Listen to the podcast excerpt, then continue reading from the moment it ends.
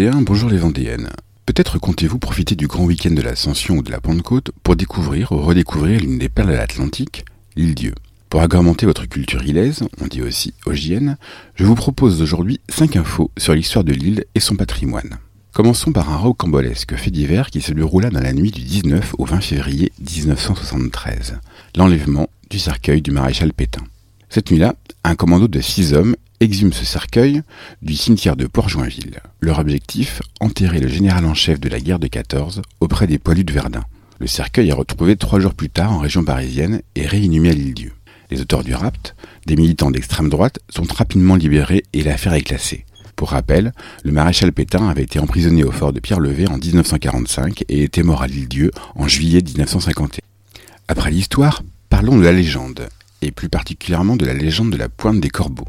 Connu pour son joli phare, l'extrémité sud-est de l'île tirerait son nom d'un rituel soi-disant pratiqué il y a fort longtemps.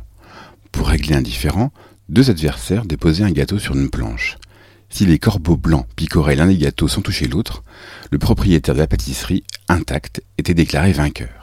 Pour rester dans le domaine de la gourmandise, saviez-vous que le main de l'île-dieu avait été élu meilleur bonbon de France en 1998 Spécialité de la confiserie La Belle Dieu, le main est un caramel fondant à la pulpe de pruneau, au rhum et au beurre salé. On retrouve le pruneau dans de nombreuses spécialités de l'île-dieu, comme la célèbre tarte.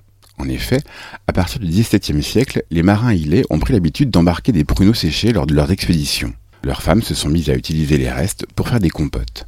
Des compotes et des gâteaux bien utiles pour donner du courage aux marins de l'île qui risquaient leur vie à chaque sortie, notamment aux abords du terrible récif des Chiens Périns. Au nord-ouest de l'île Dieu, face à la pointe du but, ce récif, immergé à marée haute, a en effet une triste réputation. Plusieurs dizaines de navires s'y sont brisés, entraînés par le remous permanent. C'est ainsi que le 4 janvier 1827, 80 hommes périssent lors du naufrage de l'Active. C'est à la suite de ce drame qu'est construit le phare de la Petite Foule.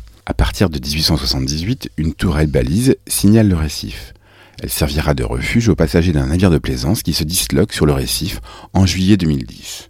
Chien-Perrin est également le nom de l'une des bières de la microbrasserie locale, pour des naufrages moins dramatiques. Terminons cette chronique iodée avec cette dernière question. Y a-t-il des villages bretons à l'île-dieu Kerbossy, Kerchalon, Kerpissot ou Kerpissotte?